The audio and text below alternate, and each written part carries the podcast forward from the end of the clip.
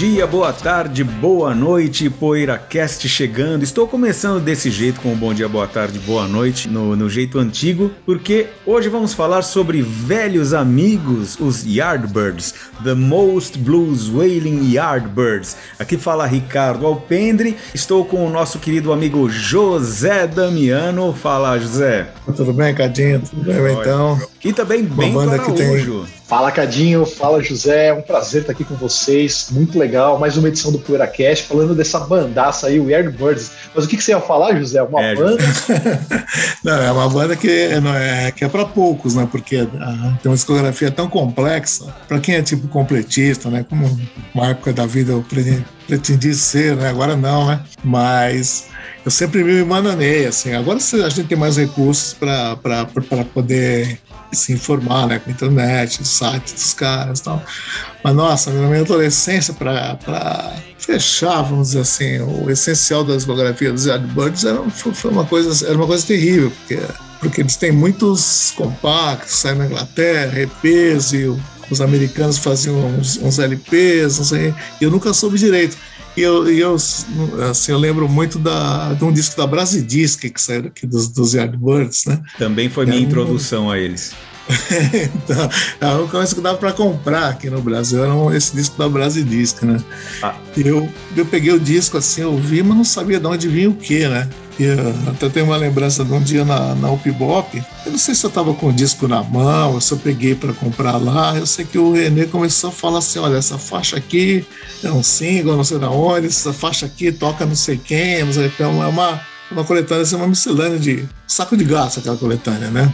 E o som horrível, né? Então tem essa lembrança muito assim clara do René me, me escrevendo assim, acho que de um papel assim, tipo, olha essa, essa faixa aqui vem não sei o que, essa aqui toca o Jeff Beck, essa aqui com o Jimmy Page e Jeff Beck juntos, não sei, as coisas desse tipo assim, né? Então, a lembrança de infância, assim, de adolescência que eu tenho nos Birds, essa dificuldade de e saber o que é o, é, é o que na, na, discografia, né? Essa questão do, da dificuldade da discografia já começa em função de alguma coisa estranha que fez o empresário deles, Giorgio Gomelski, aquele russo, que na época tinha só 28 anos, quando ele começou a empresariar os Yardbirds ali no final, segundo semestre de 63. Enfim, era um cara, um cara de certa forma visionário, mas assim, eu demorei para entender que os Yardbirds tinham sido uma banda de gravadora grande, uma banda da CBS, sabe, gravada pela CBS, porque eu conheci também por esse álbum, esse LP nacional simples da Brasidisc,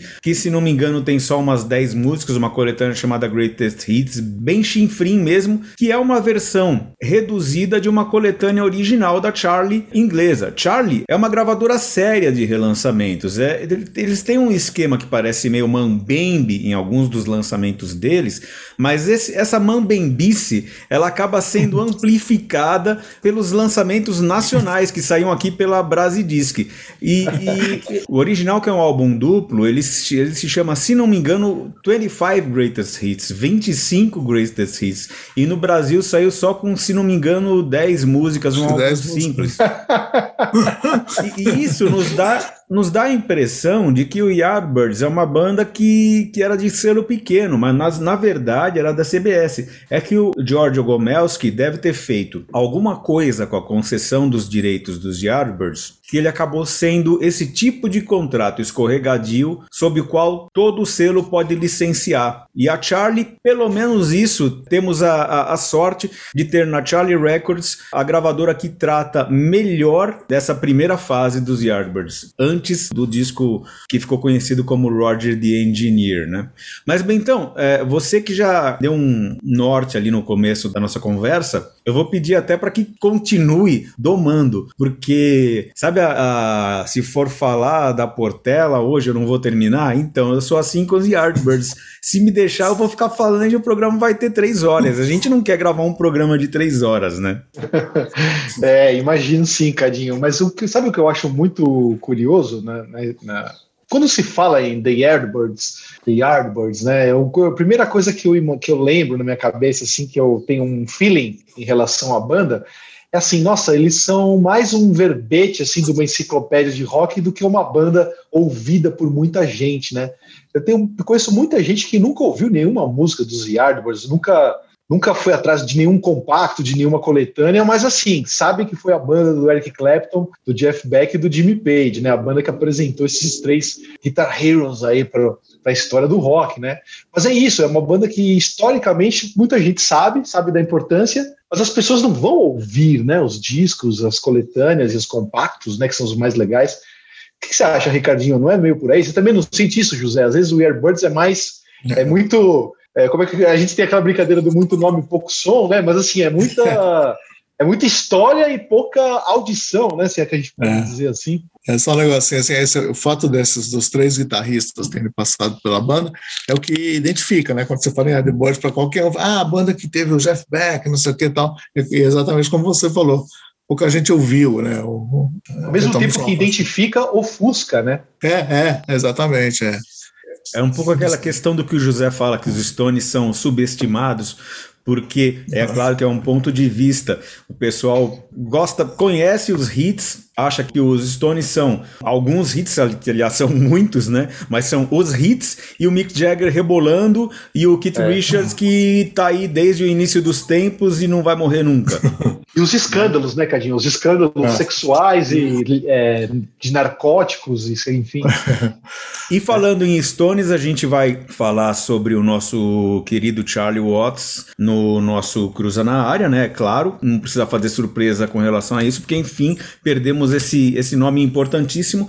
E também lembrar que o Yardbirds surgiu como um, a banda que substituiu os Stones ali, o sucessor, na verdade, é a palavra que eu queria achar. O sucessor dos Stones no circuito de clubes, principalmente Crawdaddy Club, que era desse empresário que nós já falamos, o George Gomelski.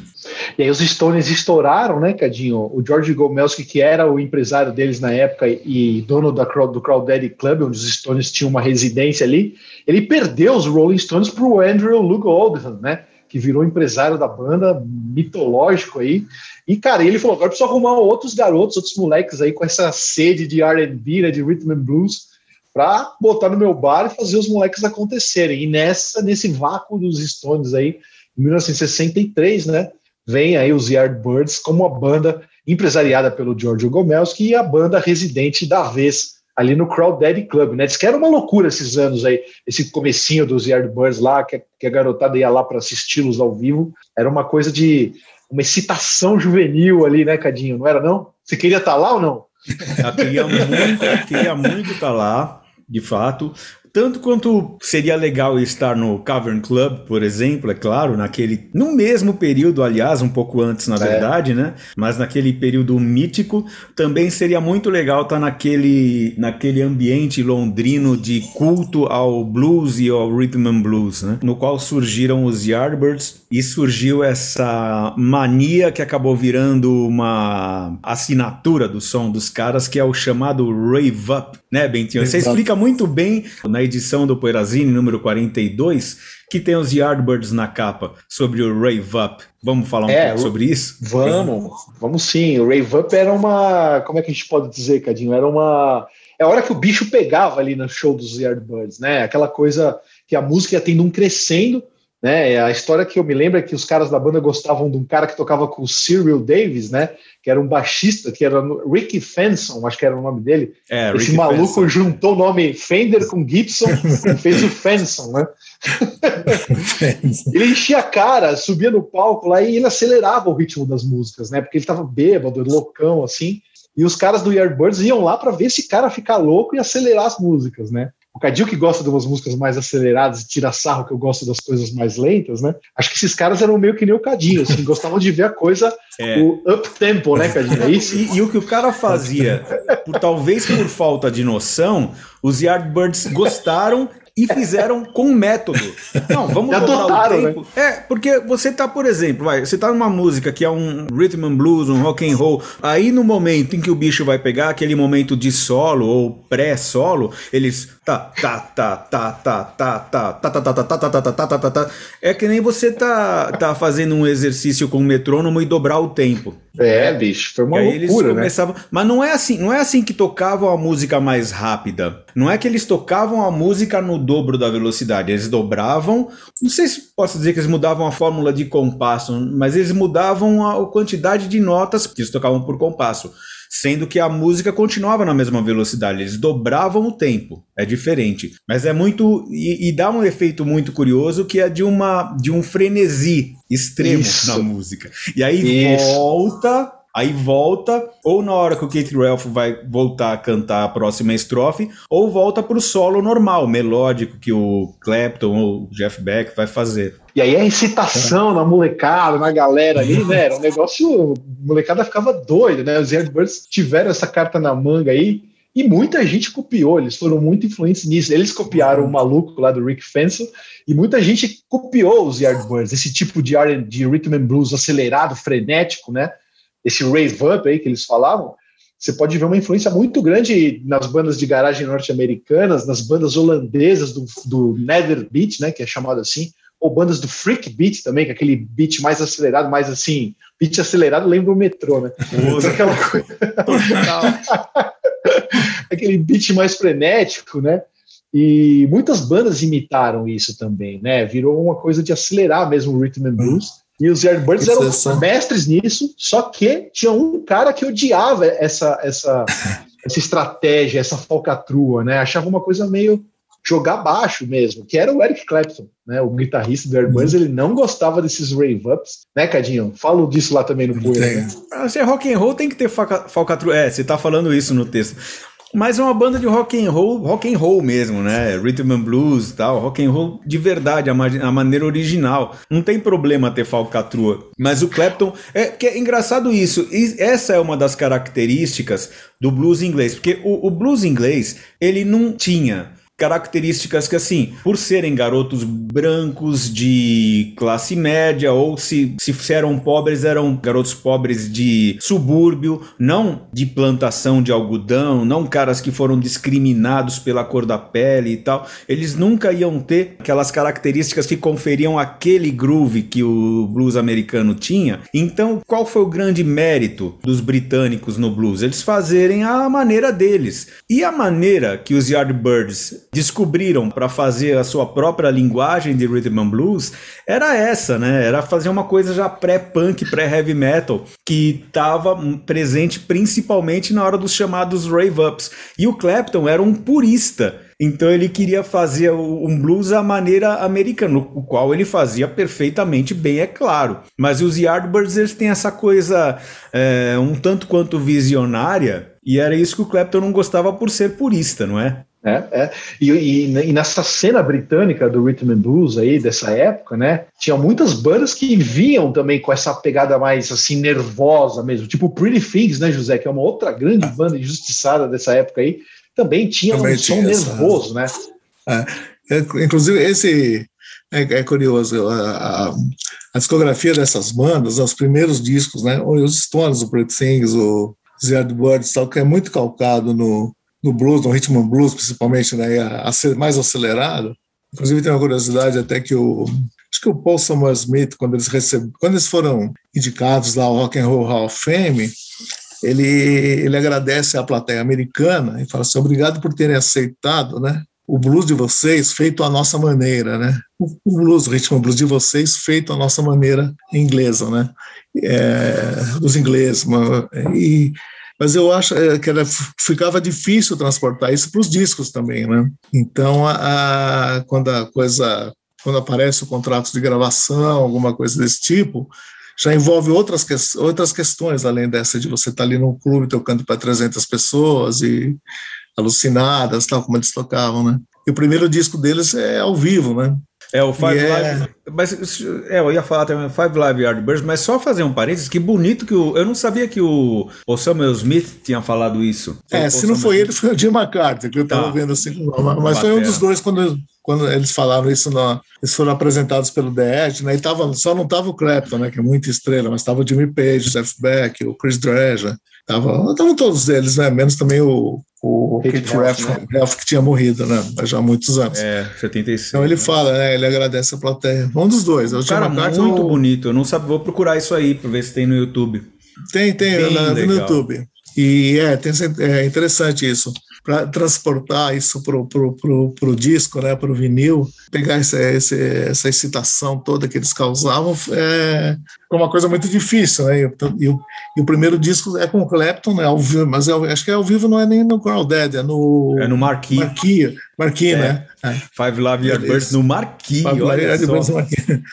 Tem o Wave e tem o Rave Ups aos montes ali, né? Tem, eu tava, eu tava ouvindo agora há pouco, antes da gente gravar. Tava ouvindo o Five Live Yardbirds agora há pouco. Eu ouvi inteiro. É, é muito bom. Pra meu, meu exercício chato, não gosto nada de ouvir Yardbirds, né? ouvi inteiro nesses últimos dias o box da Charlie, já falei da Charlie Records. Esse é, tem, esse fizeram, é o Train Captain Rolling, só que eu tenho aqui o outro. O, é o não é mesmo é? box, é o mesmo box com o mesmo conteúdo repaginado, né? E tem um livrinho, tava lendo, e, e tem o, o álbum Five Live Yardbirds também. No, tem todas as produções do, do George Gomelski, antes do álbum que eles gravaram como disco mesmo em 66 que acabou sendo o primeiro disco de estúdio deles na Inglaterra, o chamado Roger the Engineer, mas que se chama só Yardbirds. Mas acho que a gente vai chegar nele daqui a pouco. E realmente, Bentão, ainda nesse primeiro álbum, ele tem vários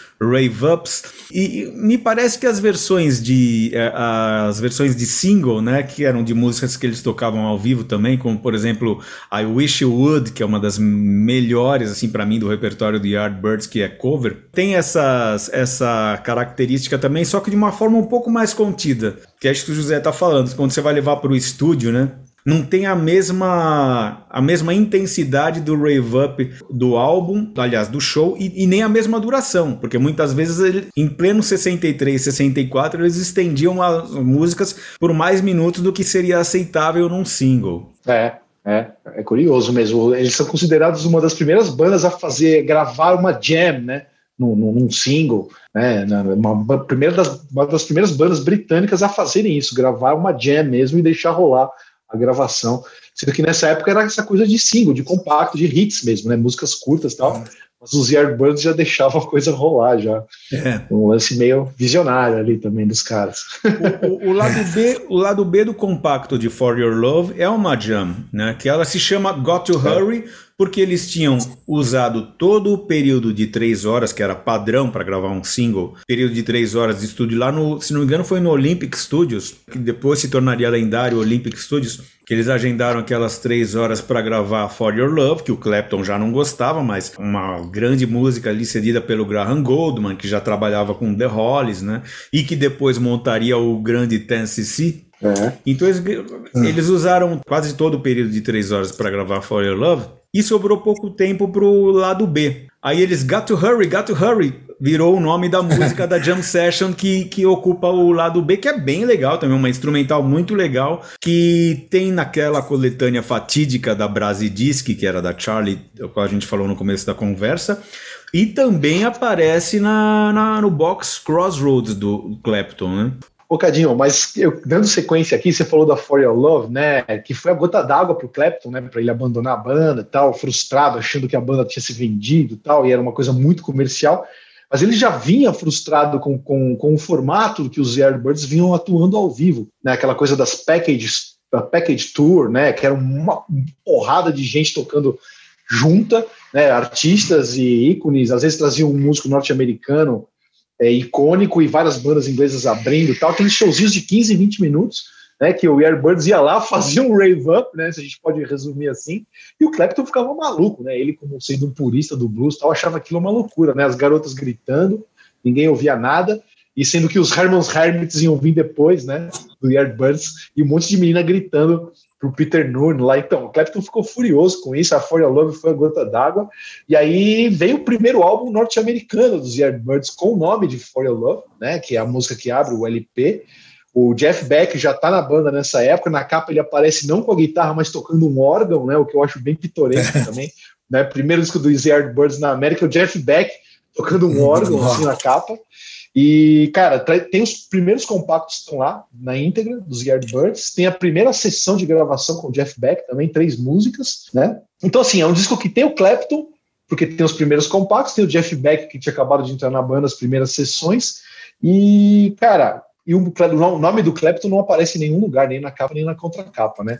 Mas é um disco legal também para a gente registrar e falar aqui, né? É importante por apresentar a banda nos Estados Unidos, né? É, o For Your Love é um álbum bem interessante, fazendo parte daquela antiga máxima de que o rock era vendido em compactos, porque já vinha timidamente desde os anos 50 o rock sendo embalado em discos, tem alguns casos muito emblemáticos, primeiro álbum do Elvis, os primeiros álbuns do Gene Vincent, né? Então tinha alguns casos bem emblemáticos de, de álbuns feitos como tal de rock and roll, mas era muito tímido, entrando timidamente. O rock era representado por singles nas prateleiras. Aí com o rock inglês, principalmente com o Please Please Me dos Beatles, With the Beatles e tal, acho que o público jovem de rock estava começando a consumir também LPs e as bandas embalando LPs. E os Yardbirds demoraram muito para entrar nisso. Eu acho que o, o Giorgio Gomelski a gente fala, às vezes, se depender de mim, é capaz de eu falar mais do George Gomelski do que dos músicos, porque.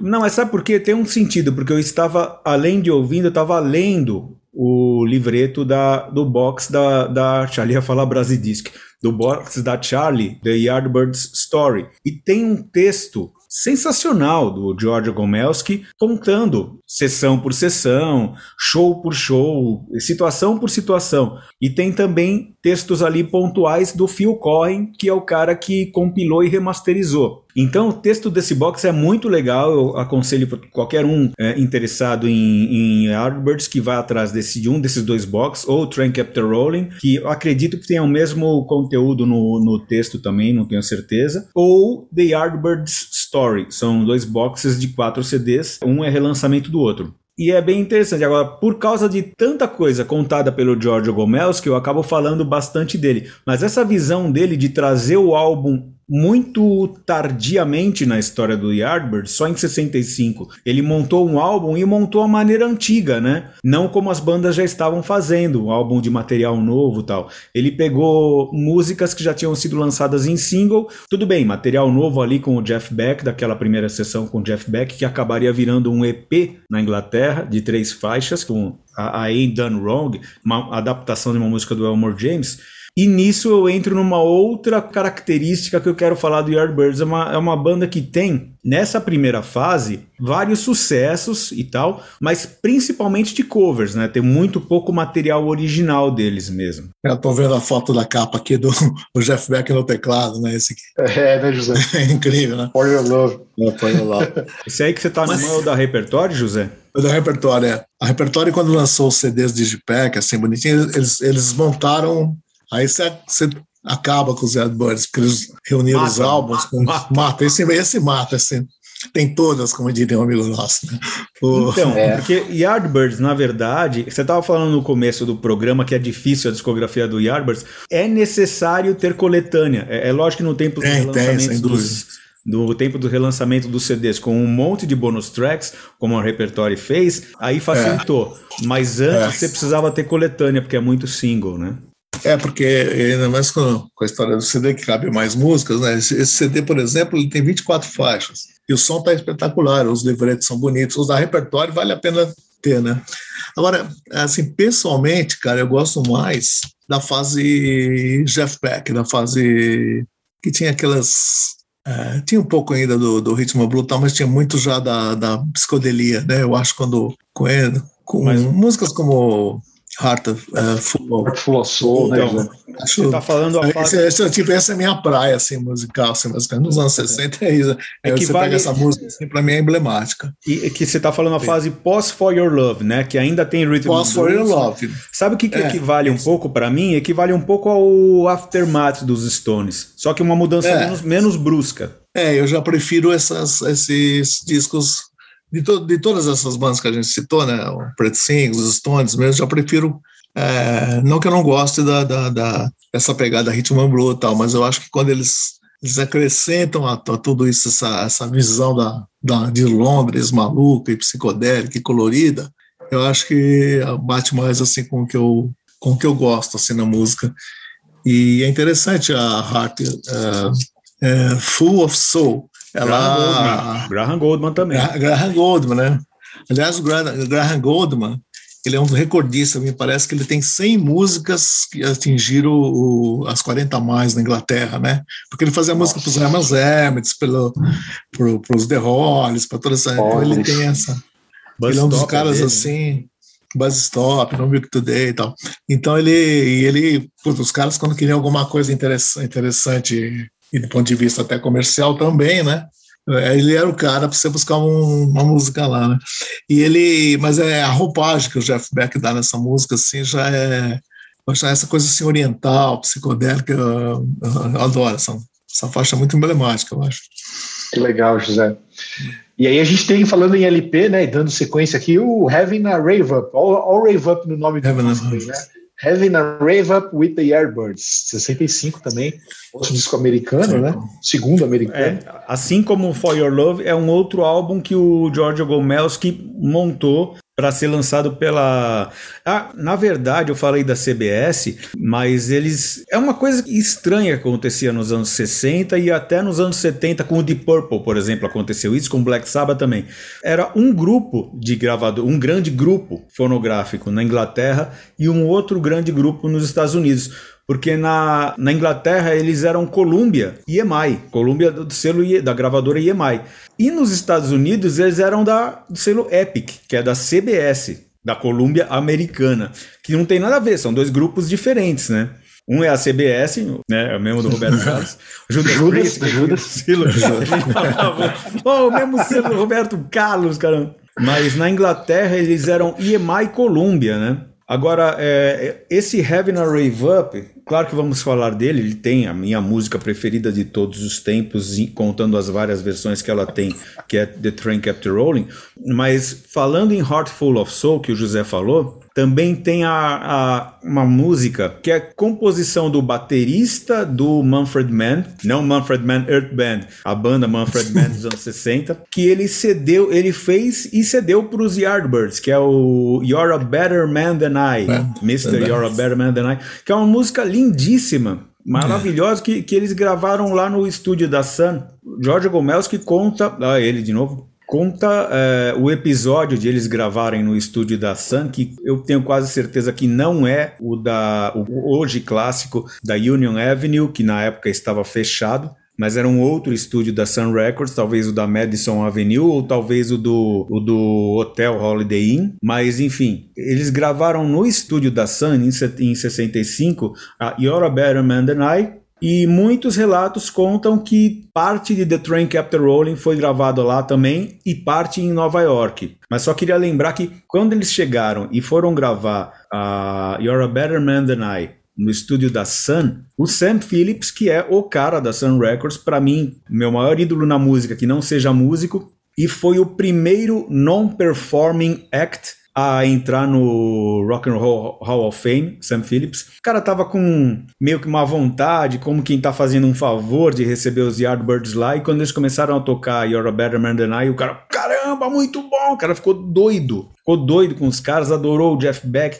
adorou todos, fez tudo o possível para que todos tivessem a melhor experiência possível e conseguissem captar o melhor som possível na gravação. A partir do momento que ele começou a ouvir os caras afinarem e ensaiarem a música para gravar lá no estúdio da Sun. Isso é arrepia, é. cara. José, e você que gosta de música italiana, os Yardbirds foram tocar no Festival de Sanremo, né? Gravaram italiano e parece que foram meio vaiados lá, né? Tem essa história também. Eu não soube, é, eu não sabia dessa vaia. É. Até comentei, acho que no programa passado, essa história deles, de muitos artistas gravarem em italiano nos anos 60, né? Que era uma língua que ainda tinha, que valia a pena você gravar nesse, porque tem repercussão na Europa, né?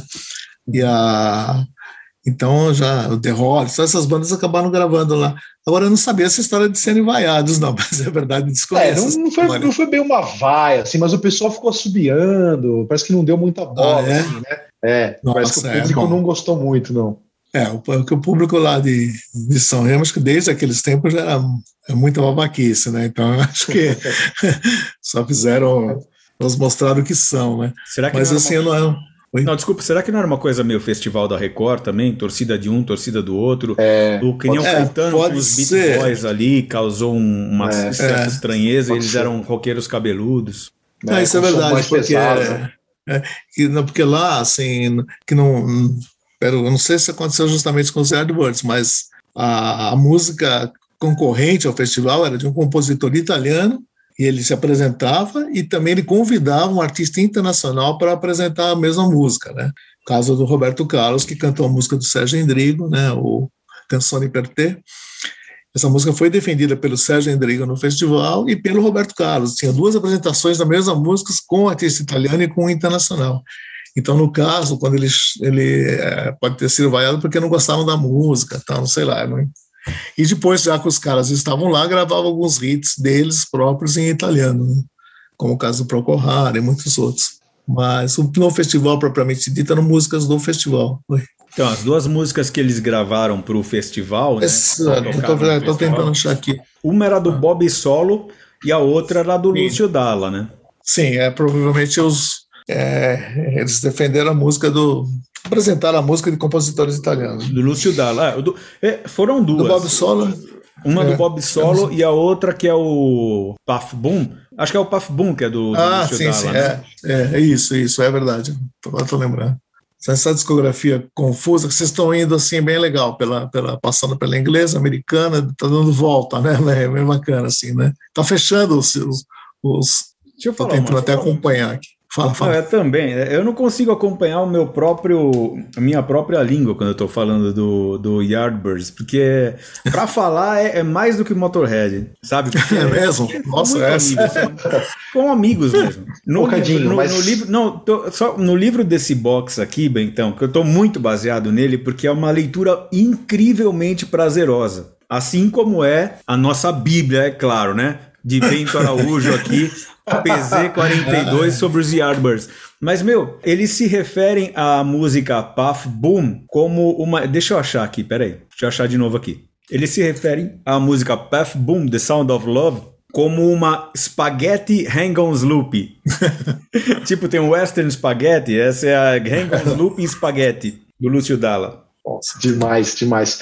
Mas eu, eu, eu queria só ressaltar um pouco a, a troca dos guitarristas, né? Quando o Eric Clapton sai da banda e entra o Jeff Beck, o que isso também causou na sonoridade do grupo. O José falou um pouco disso já, né? Ele trouxe uma influência mais psicodélica e tal, mas também tem essa coisa do peso, da distorção, né? O Yardbirds foi uma banda crucial na, na história do som pesado e do proto-heavy metal, vai, vamos chamar assim, né?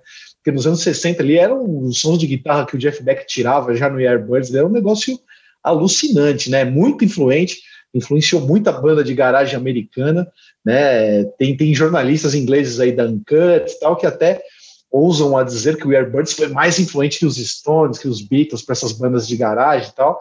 E, pô, um exemplo clássico é o Joe Perry do Aerosmith, né? Um cara apaixonado pelo Jeff Beck, apaixonado pelo Jimmy Page, né? Um cara que tomou Yardbirds na mamadeira ali, né, para fazer, para criar aquela sonoridade mais rústica até dos primeiros discos do Aerosmith também, né? Muito calcado em Train Capital Rolling que eles regravaram e também na, na, nessa sonoridade do Yardbirds, né? E claro que quando o Jeff Beck chama o Jimmy Page para a banda, né? O Jimmy Page era então músico de estúdio, guitarrista de estúdio, que quebrava muito galho, salvava a vida de muita gente ali nos estúdios britânicos. Ele entra no Yardbirds tocando baixo, né? Como no primeiro momento tocando baixo e depois, através de papos ali com o Jeff Beck, vira uma dupla de guitarristas, talvez a primeira dupla acachapante aí da história do rock, né? Jeff Beck e Jimmy Page na mesma banda. O que vocês têm a dizer disso aí? Não, quer é que muitos consideram mesmo, né? Que foi a primeira, a primeira dupla ou a maior dupla de guitarristas do, do rock inglês até então. Agora, essa questão é bem interessante do Joe Perry, porque assim, o Jeff Beck chegou ao Yardbirds e ele era um fã de rock and roll dos anos 50, rockabilly, né? Então ele levou o amor dele pelo Johnny Burnett and the Rock and Roll Trio, que pensava-se que era o Paul Burleson, um guitarrista, depois soube-se que era o guitarrista de estúdio Grady Martin, responsável por aquela sonoridade. Mas o Jeff Beck chegou com a referência de The Train Kept Rolling, na verdade, ele juntou o riff original da Honey Rush, que é o lado B do compacto de Train Kept Rolling, Na verdade, não sei qual é o lado A, lado B do Johnny Burnett, o Train Captain Roll em um lado, Honey Rush do outro, dois riffs parecidos do Grady Martin, guitarrista de estúdio, e o Jeff Beck, que era muito fã, ele incorporou as duas, fez uma versão de The Train Kept Rolling com o riff mais calcado na própria Honey Rush do que o, da Train Kept Rolling, sabendo que as duas músicas eram rhythm, eram rhythm and blues ali do comecinho dos anos 50. Honey Rush original com o Big Joe Turner e a Train Kept Rolling com o autor dela, o Tiny Bradshaw também, que era muito bom naquele gênero chamado de jump blues.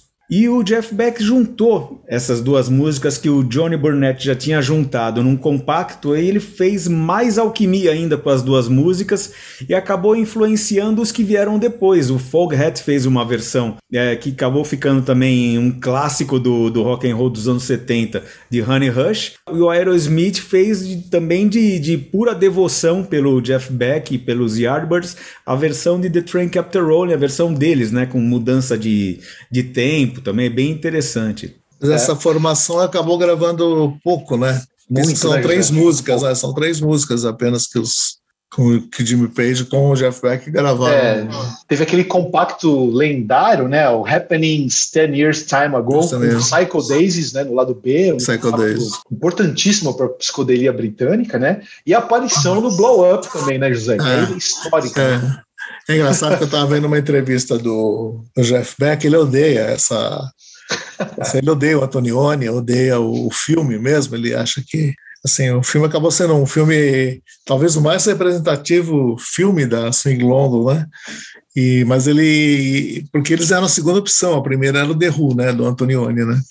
Aquela, o, e ele, e parece que o ator também, até o Jeff Beck ironiza isso. O ator também, o David Hemmings, que acabou de não era a primeira opção do Antonioni, veio a segunda, e a gente foi a segunda. Não sei, eu sei que ele não gosta, mas essa.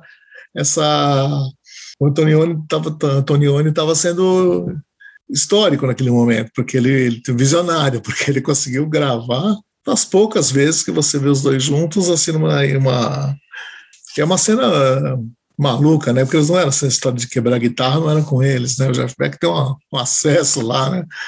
Mas aí fica, aí fica legal o filme, eu gosto dessa. O, o Jeff eu gosto Beck, do filme. O Jeff Beck odiando ter que fazer aquela cena de quebrar a é. guitarra é, e é. o Jimmy Page se divertindo. Jimmy Page todo sorridente, né, Bentão? É, é, sorridente, é. E o Jeff Beck tendo que dar uma de Pete Townsend, né? Ele não estava gostando, não. E a, e, a, é, é. e a, música que eles tocaram foi uma, uma versão de Train Captain Rolling que eles tiveram que fazer às pressas, né? Porque é, Stroll On. Né? É, Stroll On, porque eles Stroll. não conseguiram eles não conseguiram licenciar para o filme a Train Captain Rolling. Então o Kate Ralph fez uma nova letra e ficou uma. Também teve essa releitura da parte instrumental da música, né? Agora, uma outra coisa que eu ainda não falei da The Train Captain Rolling é que Cara, os Yardbirds, eles tinham já o costume de gravar em estúdio a voz do Kate Ralph sobreposta, né? Gravar. Me fugiu para dobrar, dobrar a voz, fazer dobra da voz. Ele grava de uma forma que não com muita firula na divisão rítmica, para que ele possa replicar igualzinho na regravação e faz uma dobra de voz, fica um puto efeito legal. Só que na The Train Kept Rolling, não na Stroll On do filme, aí ele não fez isso, fez uma voz só. Mas na The Train Kept Rolling, por algum motivo, ainda bem que isso aconteceu, porque é muito genial quando eu ouvi naquele fatídico LP da Brasidisc, eu fiquei louco, que é isso? O cara tá dois caras de voz igual cantando juntos, né? Mas é que o Kate Ralph gravou a dobra de voz, uma versão super diferente da outra, e as duas entraram em volumes iguais ali no mix. A letra também muda um pouquinho, né? Tipo, dá uma, uma jogadinha diferente na, na, na no que ele canta. É sensacional ouvir The Train Captain Rolling na versão com o Kate Ralph cantando a dobra de voz, uma, uma voz diferente da outra. É, legal. E, bom, só terminando ali que eu estava falando desse compacto, né, da Happenings 10 Years Time Ago com a Psycho Daisies, no lado A, né, em Happenings 10 Years Time Ago, a gente tem o John Paul Jones também, que era músico de estúdio na época, né, ele toca o baixo nessa, nessa canção aí, com o Jeff Beck e o Jimmy Page nas guitarras, e curioso que esse trio aí veio aparecer também lá na, na, na Beck's Bolero, né, no Truth do Jeff Beck, uhum. né, então é muito curioso isso, né, os três estavam uhum. lá, dois caras que iam tocar no Led Zeppelin ainda, junto com o, o, o, o Jeff Beck, né, os três que estavam ali nesse compacto estão lá na Bex Bolero do Jeff Beck que, que eu nunca lembro bem. Então, Bex Bolero, que tá no disco Truth, já é uma regravação, né? Ou é a mesma gravação que tá no lado B do compacto High Hole? Ah, olha, boa pergunta, eu também não lembro, hein, Cadinho? Mas eu acho que só teve uma sessão só dessa, dessa música aí. Eu acho que deve ser a mesma. Posso é. estar enganado. Mas eu acho que aquela sessão emblemática é aquela, eu acho. Que tá no disco Truth, então, né? É, eu acho que é aquela, é. E agora tem, chegamos no momento em que eu. Não, mas é só falar do lado B. Eu tô só hum. voltando as coisas aqui, né? Sim. O Bentão já tava falando do compacto, eu falei, putz, não podia deixar de falar isso do Train Capture Rolling, sei lá. É, peço perdão, é a música que eu mais gosto na vida, né? Mas enfim, é, voltando agora ao compacto, é, indo de novo agora ao compacto do Happening 10 Years Time Ago, é Psycho Days é o lado B, né, Bentão? Isso, é. Cara, exato. essa música, acho que é o melhor, pior lado B de todos os tempos, cara, porque ela já tem aquela característica punk, tendo uma dupla de guitarristas super técnica e inventiva em, em, termos de sofisticação musical. E ao mesmo tempo ela é um primal, ela é punk. É. Ô, Cadinho, mas você sabe que todas as guitarras da Psycho Daisies são, é o Jeff Beck tocando. O Jimmy Page toca baixo nela. Então ah, tudo os... que você ouve de guitarra ali é o Jeff Beck. Ah, é, eu acho que você escreveu isso na poeira também. É. É, não lembrava, mas acho que você escreveu o isso. O lado A é o Jeff Beck e o Jimmy Page nas guitarras. O lado B é só o Jeff Beck na que guitarra. Aí eles piram. Jimmy Page no baixo. Então, cara, é, é, uma coisa que eu acho interessante. A Happening 10 Years Time Ago como música, assim, como composição, né, linha melódica tal, eu não acho assim legal pra caramba, não, é, não acho grande coisa. Como o Roger and the Engineer, como, aliás, como o Roger the Engineer não é uma espécie de Pet Sounds, também essa Happening 10 Years Time Ago não é uma espécie de Good Vibrations. Como composição, não acho grande coisa. Mas tem que, essa questão do instrumental, né, das, do arranjo das guitarras. Aí que o bicho pega. É, é. verdade. E aí, na, na, nas turnês dessa época, o bicho começa a pegar pro Jeff Beck, né? Ele começa a ficar furioso, frustrado, começa a dar uma de Pete Townsend para valer, né? Começa a furar os amplificadores com a guitarra e tal. E aí teve uma, aí ele acaba abandonando a banda no meio de uma turnê americana. Né? Acho que os caras estavam lá no Texas tocando e ele vai para Califórnia ficar com a namorada, abandona a banda no meio da turnê. E aí sobra pro Jimmy Page segurar a onda e virar o guitarrista dos Yardbirds ali. É meio isso, não é não? A história. Naquele, naquele tempo tinha muita caravanas, né? Que eles fazem. Isso. Acho que o Dick Clark, né? Uns, eram é, os package é, tours, package tours. Package né? tour. Então você vai lá no ônibus com 300 bandas, vai lá, toca, né? O Bento tinha falado. Não, Isso aí cansa mesmo. Né? É. Aguentava, tem que você tocar via... três. Viajar 300 quilômetros para tocar meia hora. É, meia hora e 20 minutos. Ô José, mas José Cadinho, o Cadinho falou do Roger the Engineer, né? É importante a gente falar desse disco aí, que é o disco que o Jeff Beck deixa mesmo, com a marca dele, né? É. Na banda. Né? Eu, eu, gosto muito desse disco, do som de guitarra, do que ele faz ali com a guitarra.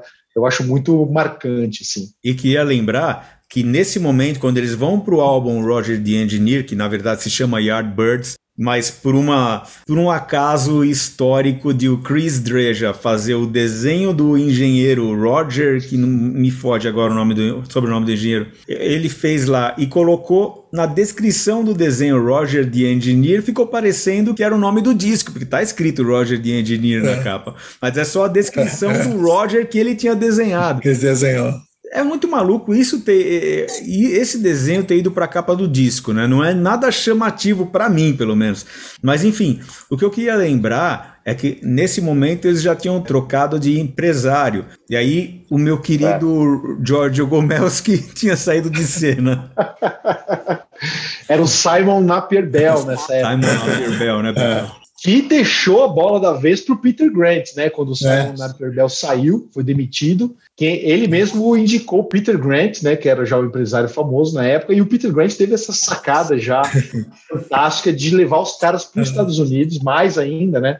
Fazer o circuito ali de, das universidades, que eles já faziam, eram famosos em universidades na, na, na, Inglaterra, mas assim, nos Estados Unidos, no underground, o Airbird já era muito grande, né? Eles não apareciam tanto nas paradas, mas no underground, né? A, garotada já adorava os Yardbirds e o Peter Grant falou: vamos para lá. Foi o que ele fez também com o Led Zeppelin, né? De levar a banda para estourar primeiro nos Estados Unidos ali. E o Jimmy Page, que nunca tinha é. estado na, na América, nunca não havia estado ainda nos Estados Unidos, o Jeff Beck já, quando o Jeff Beck convidou o Jimmy Page para entrar na banda, né, eram amigos de infância e tudo mais, é, o Jeff Beck, o Jimmy Page topou na hora porque era a oportunidade dele ir para os Estados Unidos, conhecer a América e, putz, e aí não teve outra, né? Ele foi, ele e o Peter Grant já foram moldando o plano ali do que viria a acontecer. A gente sabe muito bem o final dessa história aí, né? Eu acho que ele, o Peter Grant recebeu um bilhete premiado, né? Quando ele pegou é, o Jimmy Page, né, seria um pepino, né? Pegar uma banda é. tese decadente no sentido é. que os, os, caras não estavam mais se, se entendendo, né? É. Na verdade, ali estava um bilhete premiado, né? Porque o Jimmy Você Page sabe, é? Não, você sabe, José, que o Simon Naperbell alertou o Peter Grant, falou: olha, essa banda é legal, tá, os caras são tranquilos, você vai gostar de trabalhar com eles, mas o problema é o guitarrista aí, ó. Esse Jimmy Page aí é casca grossa, cara. Cuidado com esse cara que ele é encrenca. Falou assim ainda pro Peter Grant. É, Jimmy Page conta que ele já tinha todo um som na cabeça naquela época, é. né? Do que ele queria fazer, né? A concepção, né? É, a concepção não, de banda, que ele já tinha na, e ele era um cara calejado também, né? Ele tinha tocado com Deus e o Mundo, né? Um músico de estúdio dos mais é. requisitados dos anos 60, né? É. E aí a gente tem o Little Games, né? Que é o disco de dessa fase, um disco meio confuso, né? Que confuso. Que Essa é, é a palavra, né? Bom, eu é, falei, eu acho confuso. Eu falei para vocês, é, antes até da gente decidir que ia fazer o programa sobre os Yardbirds, tava falando para vocês lá no nosso grupo que eu acho esses dois discos nunca me convenceram de fato. Roger the Engineer. Eu não sei se por causa da empolgação, pô, que legal, vamos falar do Yardbirds, vamos fazer uma lição de casa bem gostosa tal. Não sei se por causa dessa empolgação, se isso me fez gostar mais do que eu gostava desse, porque agora eu tô, eu ouvi com esses discos com um prazer renovado, sabe?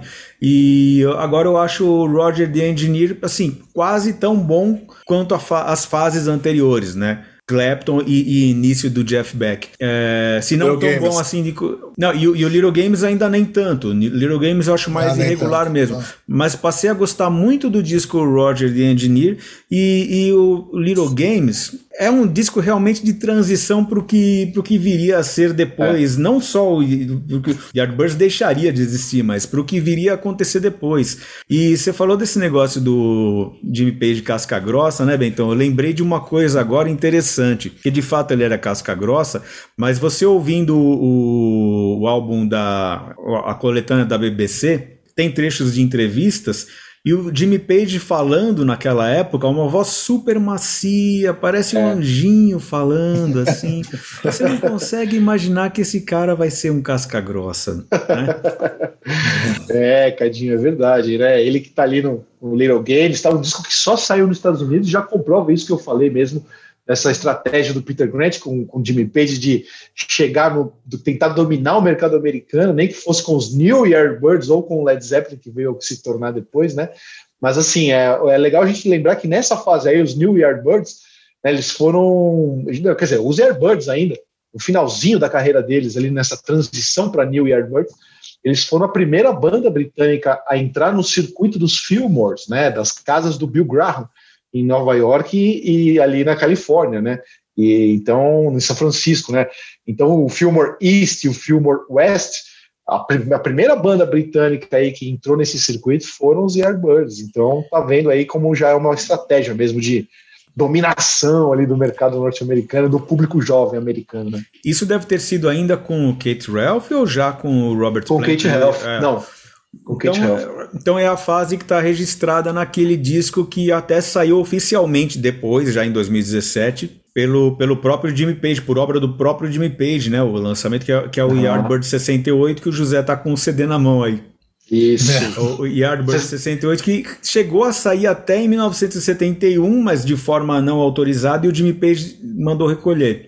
E agora ele lançou ah, oficialmente, é, agora, em, anos, é, se não me engano, 2017 ou, ou, por volta disso, que é muito legal. O show de 68 que tem é muito legal. E o CD2, que é de estúdio também, acredito que seria um seria uma pré-produção para um eventual outro álbum. Também são legais, viu? Também, também são bem legais as músicas. E nem poderiam deixar ter, de né? ser, né? Tem que ter, tem que ter né, José? Isso daí, Os né? completistas, né? Tem que ter. Nem Agora o seja... Game só tem nos Estados Unidos, né? É, só saiu americano. É, só, só saiu americano, né? Tem uns. Agora, o, o, eu acho interessante que os, o, o que é uma coisa assim, nas mais produtivas árvores genealógicas. É. Assim, porque, nossa, você pega aquilo ali de onde veio, para onde foi, meu Deus, né? Vou, vou postar é, no Facebook a imagem. Vou postar no Facebook é. a, a, Deve ter na internet, mas vou postar no Facebook depois a imagem da árvore genealógica. É. Aliás, mas é dentro. Oi. Dentro do Little Games tem uma. Um bocadinho, mas o que eu queria lembrar é aqui é, verdade, é que assim, lá tem também. É, a gente fica nessa dos guitarristas, né? Clapton, Beck, Page, Yardbirds, é só isso. Mas aí também tem essa coisa, né? O Kate Health é um cara que eu acho que ficou meio esquecido nessa história toda aí. Né? Como o José falou, em termos de árvore genealógica, ele também fez coisas muito legais, Nossa. né? O Renaissance, o Illusion, né? Illusion. Participou ali do Illusion, o Armageddon, que a gente fala, né? Armageddon, né? Armageddon lá. Pô, é, é uma banda legal que o cara participou, né? E, muita gente lembra é. muito do Kate Health, né? Ele, ele é um vocalista meio low profile, né? Mas ele fez é. muita coisa é. boa. É, não era um vocalista que, que, que se destacava, assim, se você pegar os músicos assim e tal, ele é um, é um guitarrista comum, né? Vamos dizer assim, é, é um vocalista comum, né? Assim, o timbre dele não é um timbre assim muito especial, como, é. sei lá, de época tinha lá Mick Jagger, Roger Daltrey e tal, tem uns timbres assim que você fala, puta, né? É, ele não era tão carismático também. Não, é, não era, não era um desses caras assim, um frontman carismático. Não tem muita, né? é, não é uma voz que tem muita... O, é, o cabelo dele era bem distintivo, né? Mas, mas Meio Brand Jones, né? Meio Brand é, Jones ele. É, é, mas assim, a, a voz dele, o jeito de cantar, assim, nunca me mostrou muita personalidade, exceto na, na música que eu já te falei, que é a minha música preferida da vida, que é Train Captain Rolling, mas aí, aí é uma sacada genial de estúdio de gravar duas versões diferentes e colocar as duas juntas da voz. E eles comentam que ele era bom gaitista. O, tem até um comentário do Jimmy Page sobre, sobre ele. É, é esse, talvez tenha faltado assim para para atingir talvez um outro nível de estrelato, alguma coisa assim, né? Um cara mais um Jim Morrison na frente, um cara assim, mas agora ele é um cara que você assim, a, a, eu acho que o timbre é muito importante para você distinguir. Mas no caso dos Yardbirds, os timbres de guitarra é que faziam a distinção, né? Mais do que o vocal. Né? Eu acho que o baixo do Paul Samuel Smith também, enquanto é. ele estava na banda, né? Quando que ele Eles... não tá mais mesmo, Bentão? Quando que o Paul Samuel Smith não. A partir de quando? Ah, acho que é só quando o Jimmy Page entra e assume o baixo no primeiro momento, né? Acho que é aí que. Ah, tá. Quando, é, é. Então toda a fase que é só com o Jeff. Que, que, aliás, só com o Jeff Beck, não, porque tinha o Chris Dreja. Mas toda a fase antes do Jimmy Page entrar é o Paul Samuel Smith no baixo, é, né?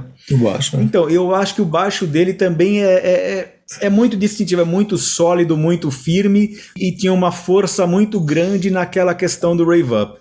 Sim, sim, é, eu digo isso na no Poeira, né, Cadina? É a lenha da fogueira, é o baixo do pulsão. Ele que dobra, porque ele, é ele que tá. É lógico que o Batera também, a cozinha, né, faz muito isso. É, é ele que é. faz essa, essa mola propulsora. Ele é compositor joga... bom também, né? Uma das músicas prediletas, até que eu acho aquela Still I'm Sad. Eu não, não tô é, lembrado de que disco que é. é adoro essa música. Tá no Rainbow regravou, né, José? Tá no o segundo... regravou. É, é, ela é. tá no segundo álbum americano e ela é lá do B de compacto. Still é do B de compacto. Né? Aliás, né?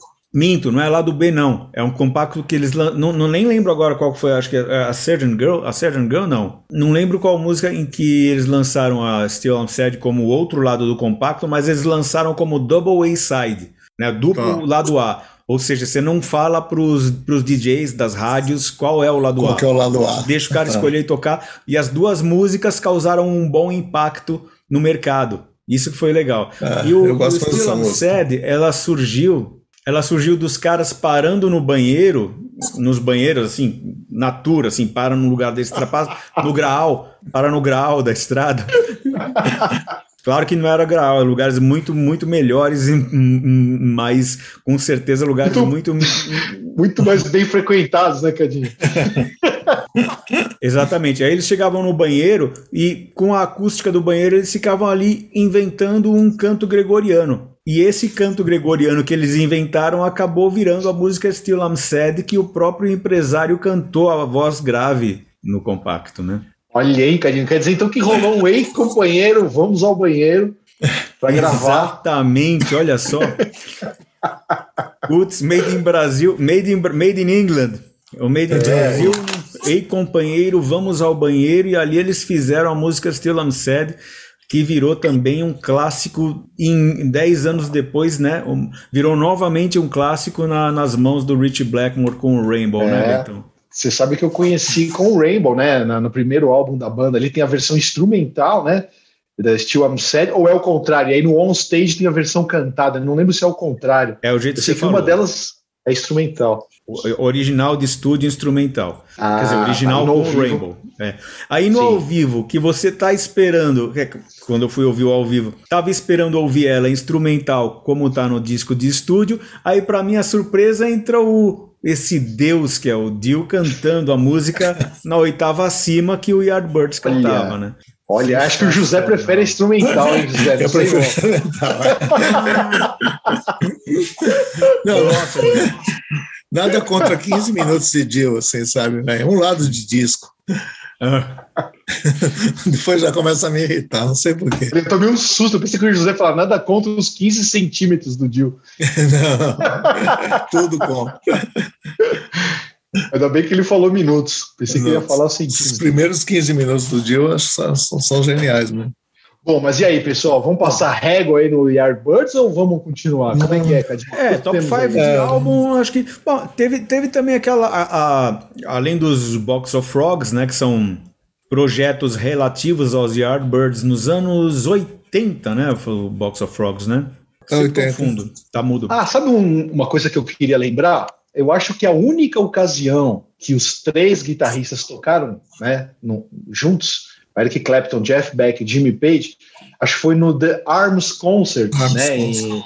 Em, em homenagem, homenagem não, né, para arrecadar fundos ali ao, ao Ronnie Lane, a doença né, degenerativa ali do Ronnie Lane, e toda aquela que rolou em 1983, se eu não me engano, né, acho que teve um show na Inglaterra, show nos Estados Unidos, é, e acho é... foi, acho que foi a única ocasião que os três estão juntos ali. depois, no, no, quando, quando eles gravaram, quando além disso, o, o Bill Wyman eh, organizou o disco William the Poor Boys. É essa a ocasião? Não, não, acho que não, Cadinho.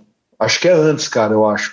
Eu não acho que o Arms é. Concert é um pouquinho antes. O Arms acho Concert é. é. antes. E depois, é. para, para a mesma causa, né? Isso. Do, da esclerose isso. múltipla, para pesquisa para a cura da esclerose múltipla, que tinha cometido o nosso amigo Ronnie Lane, não é isso? É. O Bill Wyman organizou aquele disco que é o, o William The Poor Boys, fazendo várias covers de Rhythm and Blues. Aliás, procurem o clipe da These Arms of Mine, tem no YouTube, com o Paul Rogers cantando e o Jimmy Page, além de, como sempre, brilhando na guitarra, eu tô falando do clipe, né? Um videoclipe. O mise-en-scène do, do Jimmy Page no palco é inacreditável. Cadinho, que ano que é esse disco? Você lembra? William the Poor Boys? Eu vou pegar ah. o disco aqui. Vou pegar o disco aqui. 81. Ah, preciso, é, preciso ver esse clipe, então. Eu não, nunca é. assisti. É. Mas assim, é, se for ali 85, então. por aí, realmente foi depois, né, Zé? Porque eu acho que o Arms, se não me engano, é 83, né? É, também acho que é 83. Aliás, é fantástico o show. O Rony Lane tá, aparece lá. Tá? Ah, nossa, isso é, aí. É um cast incrível, né, José? Steven Winwood, né? É, nossa. Joe Cocker. É, Seja um Cocker, né? Maluco, né? É. Só... Disco é de 85 mesmo. 85. Ah, o LP é de 85. Então, esse movimento já vinha rolando com o Arms Concert antes, e aí, é. eventualmente, é. o, o, o, Bill Wyman conseguiu organizar o pessoal para gravar esse disco, é um disco colaborativo com vários caras. Paul Rogers, Andy Fairweather Low, nosso menino Charlie Watts. É os três daí, Cadinho? Ray Cooper, Jimmy Page, uh, Chris Ree. Não, o Eric Clapton não tá, e o Jeff Beck também não tá. Xiii. No disco, no disco. No, no show, você falou do show, no show tão. É, no show, é. O show acho que é outra coisa, né? É outra coisa. É, é a mesma, é assim, é o mesmo, é a mesma causa, né? Ah, isso, a é. cura da, esclero, da esclerose múltipla, as pesquisas. Isso aí. Bom, acho que podemos encerrar então o bloco principal aí, Cadinho. É, vamos só falar um é. Vamos só, só. Não precisa falar muito, mas vamos citar a existência desse disco aqui, ah, que é uma ah. espécie de uma volta verdade. tributo, né? Uma volta tributo. Volta tributo. É, porque assim, não é uma volta, porque não é todos os caras, mas é o Chris Dreja e o Jim McCarthy com a participação na banda, além dos convidados estelares que tem aqui, Jeff Skunk Baxter, o Joe Satriani, o próprio Jeff Beck, que tinha sido da banda, claro, mas está como convidado, o Brian May, o Steve Lukather, né? O Steve Vai, já falei? Enfim. O guitarrista na banda dessa, dessa repaginação dos Yardbirds aqui, que é de 2003, o Birdland, o guitarrista é o Gibby Mayo, que tinha sido substituto do Wilco Johnson no Dr. Feelgood.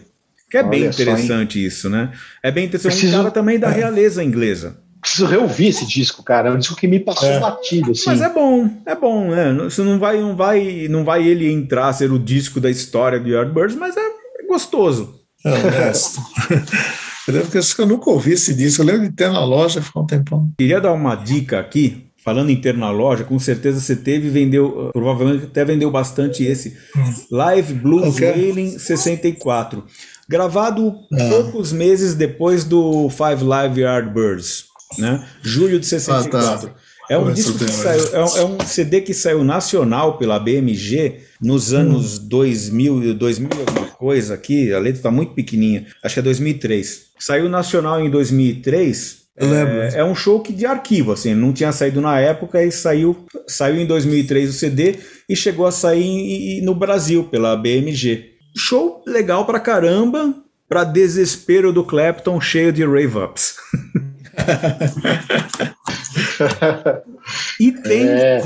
E tem no nome do disco, que chama Live Blues Wailing, a referência a esse que não sei se alguma outra banda ou se algum outro artista na história teve um apelido tão legal quanto esse que os Yardbirds tinham. Yardbirds tinham o The Most Blues Wailing Yardbirds.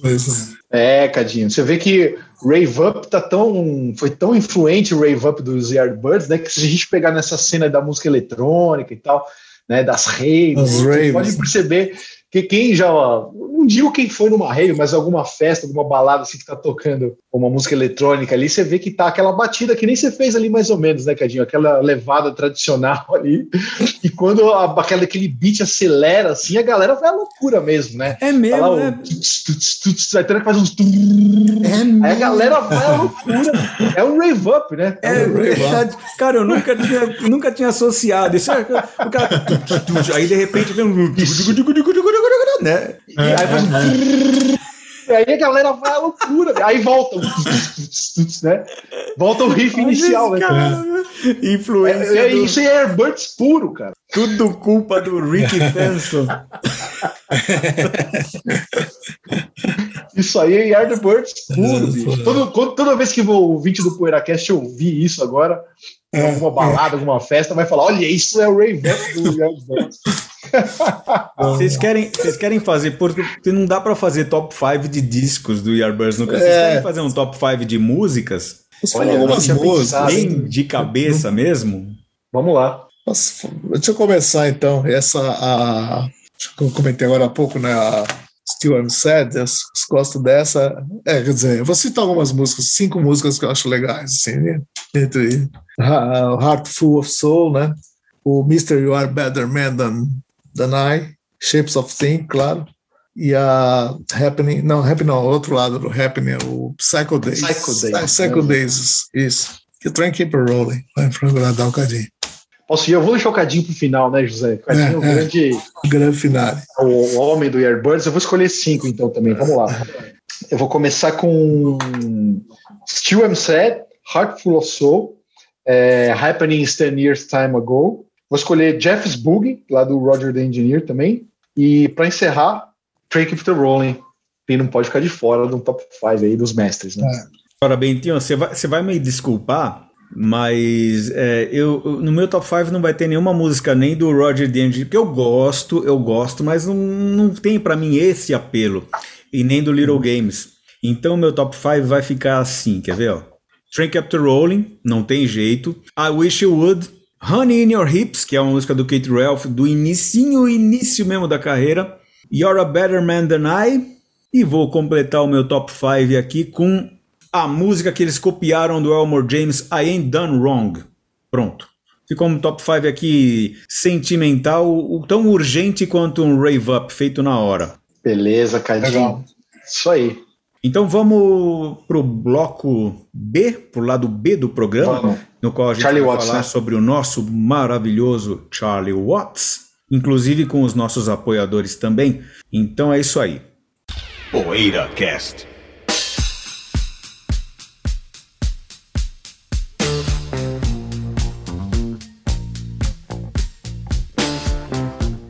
Charlie Watts, a elegância, a musicalidade desse ídolo que ficava lá atrás do palco dos Stones, aparecia abaixo da média nos clipes, porque tava sempre o Mick e o Keith lá na frente, e às vezes aparecia o Charlie Watts naqueles clipes do tempo do Tattoo You, aparecia Charlie Watts fazendo assim, sinal afirmativo pro Bill Wyman, o Bill Wyman olhava para ele assim, fazia afirmativo também. Os dois na maior tranquilidade ali.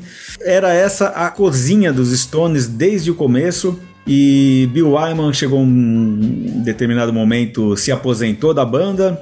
Charlie Watts continuou lá e agora não temos mais o Charlie Watts. É. Ficou para a história com sua elegância, com sua musicalidade e com esses testemunhos fantásticos que várias figuras do rock and roll deram no dia da morte desse querido ídolo nosso. É, e com sua economia, né, Cadinho, tão necessária ao rock and roll, né, com o seu bom gosto e a sua economia ali no jeito de tocar tão fundamental, eu acho, nesse tipo de som dos Stones, nesse tipo de rock and roll que a gente ama, né? Eu acho que o Charlie Watts foi muito importante nisso. E eu costumo brincar assim, dizer, né? Eu falo, pô, a gente tava falando da rivalidade Beatles e Stones aqui, a eterna rivalidade em off, né? Eu até postei uma foto do Ringo com o Charlie Watts esses dias aí também no Instagram da, da Poeira. E acho que é uma época, né? Uma era da, da bateria no rock que veio a ser resgatada depois por algumas bandas mas eu acho que o rock pós-Keith Moon ali, né, pós-John Bonham, teve uma geração de José vai entender o que eu vou falar, de bateristas que atrapalhavam, né, José, o rock and roll. e se você pegar o Charlie Watts, ele é um exemplo máximo do cara que é. joga pra banda, entende a sonoridade daquilo e não quer aparecer mais do que ninguém, né? Não quer atrapalhar ninguém né? Sendo que o baterista é o cara é. que mantém todo mundo em pé ali, né? Mas enfim, é só uma brincadeira também, mas eu tava fazendo essa análise, assim, eu falei, nossa, depois o rock mudou tanto, né? A coisa, os bateristas começaram a atropelar, querer aparecer mais com o vocalista, né? E o guitarrista e tal. Mas enfim, é, eu acho que o Charlie Watts é um mestre da arte, um cara fundamental. Eu, os bateristas que jogam para a banda, que vieram depois dele, eu adoro, né? Vou citar apenas dois, que é o Simon Kirk do Free e o Phil Rudd do ACDC, né? Eu acho que são caras aí que vêm um pouco nessa escola aí do Charlie Watts. Eu adoro o baterista ali com, como diz o meu amigo Marcos Lobato ali do, do, do que tocou o pessoal do Rapa, com o Fausto Fawcett, né? Ele fala o swing duro, né? É o swing duro, eu adoro. Charlie Watts trouxe também um pouco do jazz, é, de uma determinada vertente do jazz, aliás, uma enorme vertente do jazz, na qual o Batera tem ali um papel muito de pontuar e dar um ou outro toque especial, né? Não é aquela coisa tanto de Gene Krupa de, de se sobressair. Ou é uma das facetas do Gene Krupa, não como solista, mas é a, a faceta do Gene Krupa é, Rhythm Man, assim, o homem do ritmo. É. E de outros, de todos os grandes bateristas é. do, do jazz como ritmistas, não como solistas, mas traz a linguagem, não é isso? É, sim, sim, mas e sempre apostando um pouco também naquela vertente mais do menos, do menos é mais, né? Aquela vertente do menos é, é mais que eu acho muito legal também. Quem vai nessa proposta aí essa elegância, é, quer dizer, ele foi de uma certa forma se destacou pela, pelo não destaque, né? E é uma elegância, eu acho que faz bem para os Stones, porque o Mick e o Keith Richards são muito espalhafatosos tal, e o cara lá se apresenta às vezes com terno de corte italiano, ou com o cara que vai jogar golfe no sábado de manhã, assim, aquelas roupas assim. E essa, acho que essa economia que se reflete na música e na imagem dele, né? Porque o, eu, eu, lembro sempre que a gente, a gente tinha um fã de Rush lá na loja, né?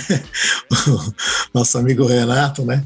E o Newport era Deus, Deus para ele e tal, e a gente sempre contrapunha, né? eu pelo menos, o Charlie Watts ao Newport, né? E o Newport fazendo aquelas, aquelas acrobacias todas tal na, na bateria e tal. E o Charlie, eu, eu, eu falava pro Renato, se você der pro Newport tocar Start Me Up, ele entorta a mão no primeiro compasso, assim, sabe? Porque precisa ter um, uma, certa, uma certa coisa a mais, um certo molejo. Que Aquela eu, abertura da Honk Tonk Woman, né, José? É, é, é. falava, né? O é, Newport nunca vai tocar isso aqui, né? Nunca vai tocar isso aqui e tal. Né? Ele, que ele põe uma moeda na parede, segura com as duas baquetas tal, mas tocar Start Me Up, Honk Tonk Woman, ele não vai tocar como o Charlie Watts tocava, né? Entre as várias coisas bonitas que apareceram nas redes sociais após a morte do Charlie Watts, duas coisas me chamaram muita atenção. Uma delas que o José lembrou com relação ao Newport foi a imagem da, do encontro do Newport com o Charlie Watts antes de o Rush subir ao palco. Em Toronto, tá lá, né? É, tá lá, é, em Toronto. Tá lá também o Geddy Lee e o Alex Life, são todos eles sorrindo para o Charlie Watts, é uma imagem muito bonita. E também vários trechos de vídeos quando os Stones estão ali reunidos, principalmente situações recentes, Mick Jagger fazendo piadinha, um rindo com o outro ali, aí eles dão uma zoadinha com o Charlie Watts ou, ou fazem alguma algum movimento de reverência ao Charlie Watts e o Charlie Watts dá um, um sorriso super tímido e sincero. Eu acho bonito demais de se ver assim e traz uma alegria muito grande dentro dessa tristeza de perder um grande ídolo. É, com 58 anos aí de serviços prestados, né, os Stones, é o rock and roll. Se você imaginar que tudo, né, todos os álbuns dos Stones, aí tudo que você ouve lá é ele ali, né, é, aquela é. batida dele tão fundamental ali, então é, mesmo. é muito legal, né, a gente sacar isso. É. Mas, Cadinho, eu queria que você falasse um pouco daquele enciclopedismo que a gente comentou em alguns dos obituários, aí é legal falar um pouco disso, né, que às vezes o pessoal, é, ao se exaltar muito em falar sobre o Charlie Watts, também acaba menosprezando até alguns integrantes da banda, é. né, dizendo que a banda não seria isso. É. Fala um pouco disso também, Cadinho. Eu acho que principalmente o pessoal menospreza não só os outros artistas, as outras bandas, como as cenas de um modo geral, né? Porque existe sempre uma tendência, não só quando o cara morre, mas também quando é, é, é o momento de escrever uma matéria, alguém falar na TV sobre, sobre um artista, ou o próprio o empresário dos Yardbirds, que o Simon Napier Bell, que eu estava comentando com vocês, né? Você escreveu, na, você colocou na poeira a declaração dele, que o cara, segundo ele, é, de acordo com o que ele diz, se não existisse os Yardbirds, não existiria nada, né? eu, eu amo Yardbirds, mas não dá para concordar com determinadas coisas que o cara super valoriza para querer dizer que é, isso eu acho que é enciclopedismo. Mais do que ressaltar a qualidade do trabalho do cara, ressaltar o quanto hipoteticamente tudo deixaria de acontecer se não fosse o cara.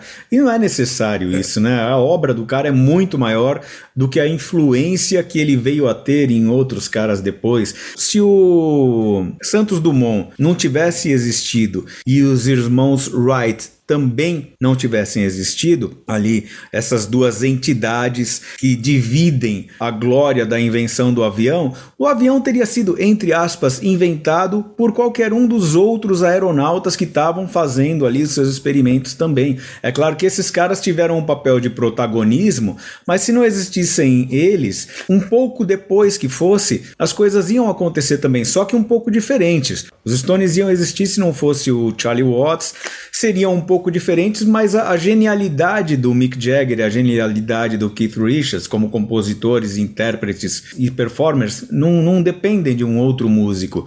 Então eu acho que acaba tendo um efeito contrário, sabe? O legal é tudo aquilo que o Charlie Watts fez, não o que ele influenciou. Isso aí, legal. Viu o PoeiraCast, né, José? Deus não está aqui, a gente está gravando é. o programa do mesmo jeito. Do mesmo né, jeito, ninguém, é. ninguém, ninguém, diminuiu nossa performance aqui. É verdade. É verdade, eu, eu acho É capaz de. Eu acho que eu nem falei é no começo continuar. do programa que o, que o Sérgio não, falou, não está aqui hoje, né? É Olha, verdade, tá vendo? É Se recusou a falar sobre os Yardbirds. É, se a banda que ele não gosta, ele não vai falar mais. Não, ele gosta, ele só não, ele só não tem a, a, o envolvimento, mas é, daqui de fato ele é o que, digamos que, por exemplo, daqui dos quatro, é claro que eu sou o que tem menos envolvimento com o Jethro Tull. Ele aqui dos quatro é o que tem menos envolvimento com os Yardbirds, com certeza. É. Mas tem uma, tem uma frase do José que eu sempre lembro, né, José? Quando lá na época da loja, quando dava férias para algum funcionário, aí que você vê, né, que o cara, pô, fazia aí né, quando ele volta, né, você fica aquela sensação, né? o que, que eu vou fazer agora com esse cara? É, né? Quando o cara falta, quando o cara é falta, melhor, né? quando o cara é. não vem, o dia que o cara Aí você falta, percebe que não faz falta, né?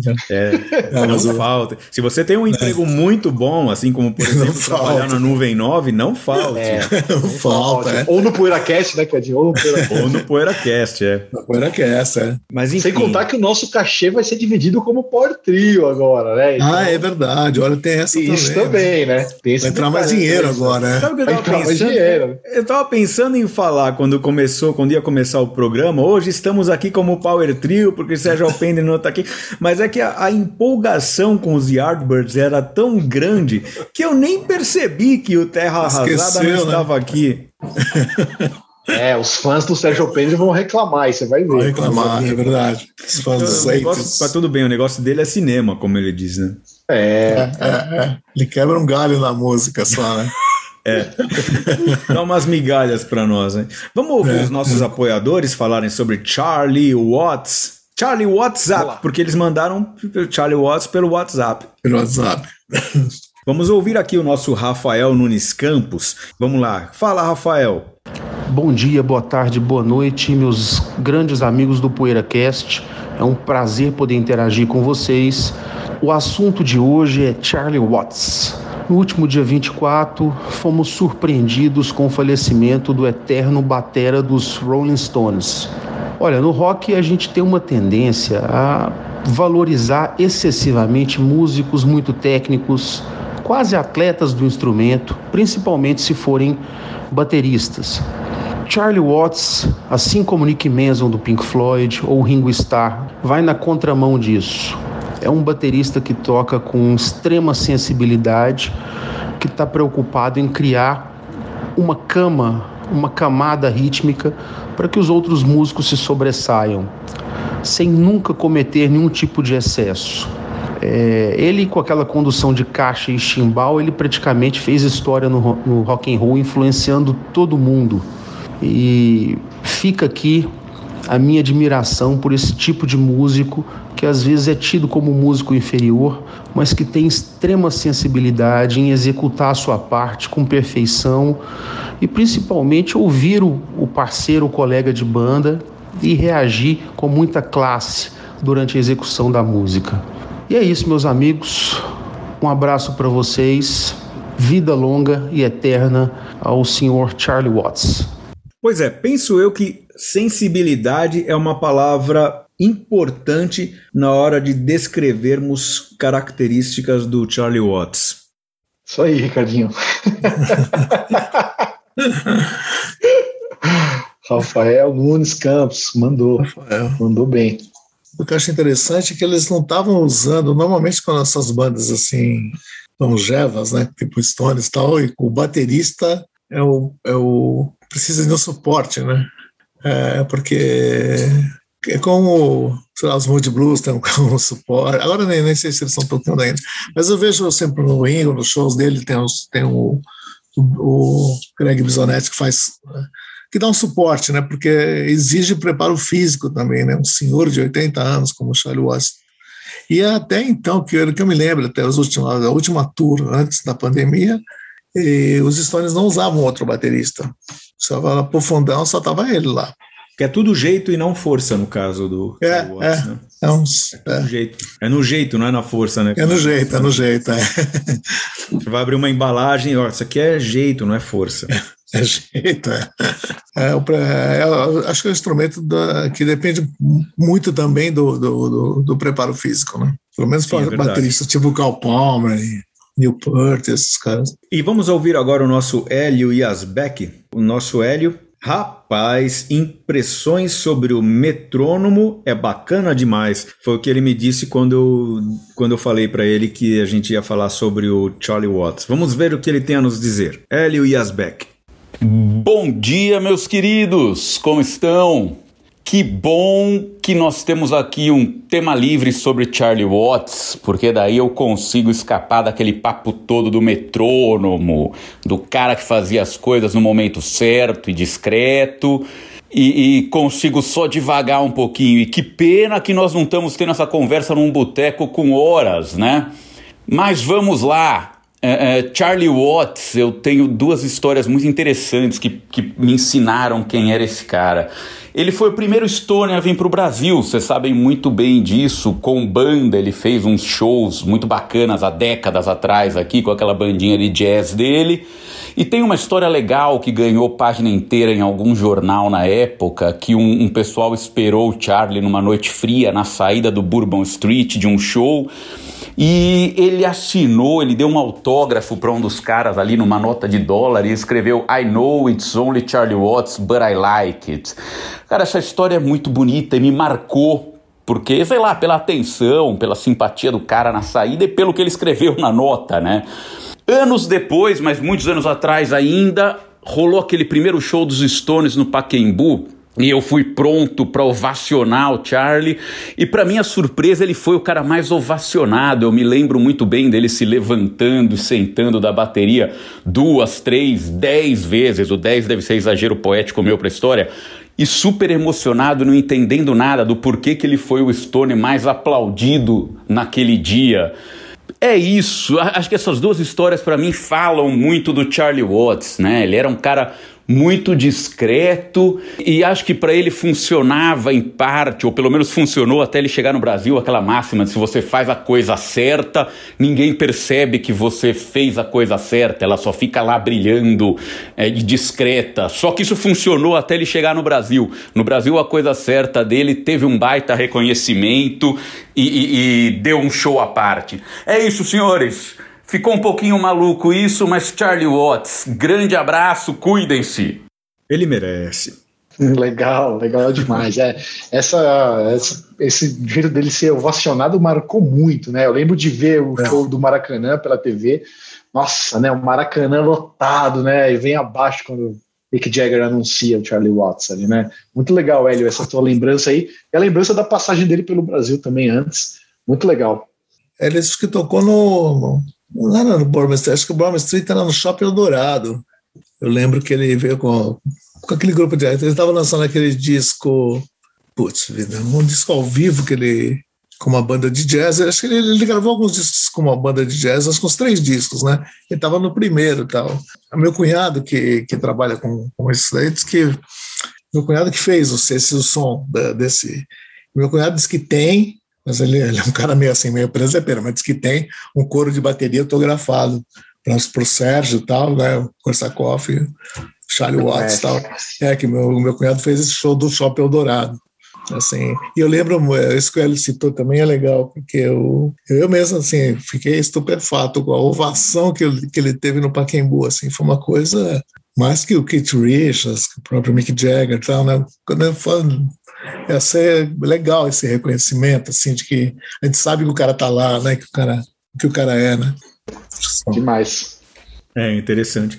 Eu, eu, não sei quantas vezes o Charlie Watts veio com, a, com o grupo de jazz dele, mas eu sei que teve uma vez, pelo menos, se não me engano, foi no Shopping Eldorado. O Shopping Eldorado, é. O, uma vez. O, no, o Normando foi assistir também, né? Então, mas teve uma vez que o show foi cancelado por falta de público, ou um dos shows, como aconteceu com o menu do Dan né? Porque no menu do Dan Wobben lá no Olímpia. Era pra ter sido dois shows, ou só um. Eu duas fui, noites foi. viraram uma, eu tava lá também, duas noites viraram uma, e assim, metade da casa, né? Nossa. Deprimente. E era uma época boa, lá. né, assim, para eles, né, assim, eles estavam tocando no rádio, tudo. É, mas então, José, 97, ali no. Ah, foi 97? Foi, foi a época mais difícil ah, para essa ah, galera aí. Tanto que o, outra banda dando Ogm, né? O Saxon no Palace, acho que tinha umas 300, 400 pessoas também, cara. E eles põem aqueles tapumes, né? Pra, não ficar tão chato pro artista, né? É. Fase Mas difícil, posso... viu, José? É, fase difícil. Mas tem muito artista bom aí que não. Eu já falei para vocês várias vezes, eu vi o Steven Wood no, no Palace, com uma bandaça, com backing vocals e tal, e ele tava, tinha até sucesso comercial naquela época. Cara, assim, meio vazio, pá. Eram mesas ainda, assim, e era, putz, meia boca, assim, né? Tinha mais gente no palco que na plateia, assim, coisa é, é chocante, né? Um artista como ele. Né? Mas é com aquela voz ainda, né? É, é, com, aquela, aquela, com aquela história e aquela voz. É.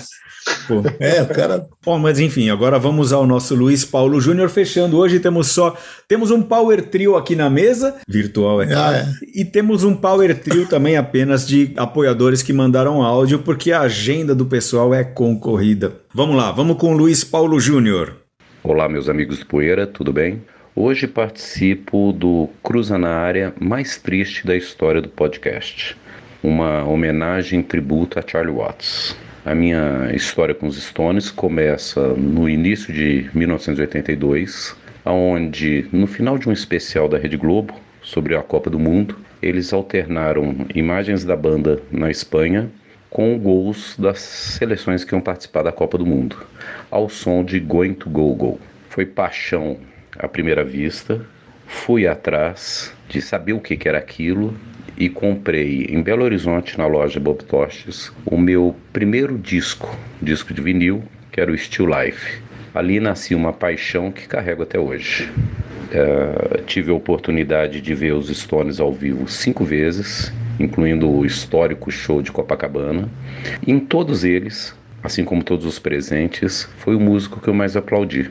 Hoje eu consigo entender que eu estava reverenciando uh, o alicerce da banda a estrutura da banda estava ali na bateria. E o Charlie Watts, como o Ring Star, eles foram os bateristas perfeitos para Beatles e Stones, que tocaram para a banda e não ligaram muito para os holofotes. E são dois músicos muito subestimados por todos. E que falta fará.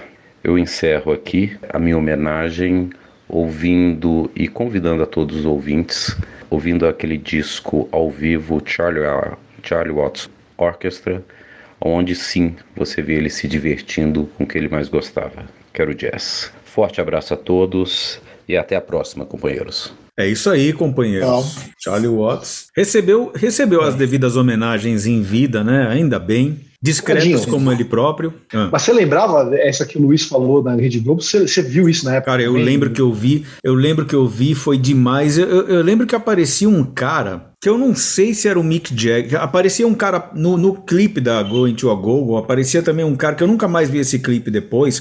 Eu não sei se, se existe, vou até procurar no YouTube, não sei se existe o clipe da música Going to a Go contendo cenas além da performance ao vivo, né? Aliás, Going to a Go é uma belíssima cover que os Stones fizeram, uma das, uma das belíssimas covers que eles fizeram. Você que também tem idade para ter visto esse clipe, você chegou a ver, José, na Globo? Então, não, eu vi não na Globo, passava no São Pop esse clipe. Então é tipo um salão, né, que tem uma porta assim, e tem cheio, e tá cheio de desenhos assim de, de, de igual a capa do, do LP, né? Sim, é, não, fica aparecendo esses era o Mick né? Jagger que aparecia? Então, cara, isso não volta.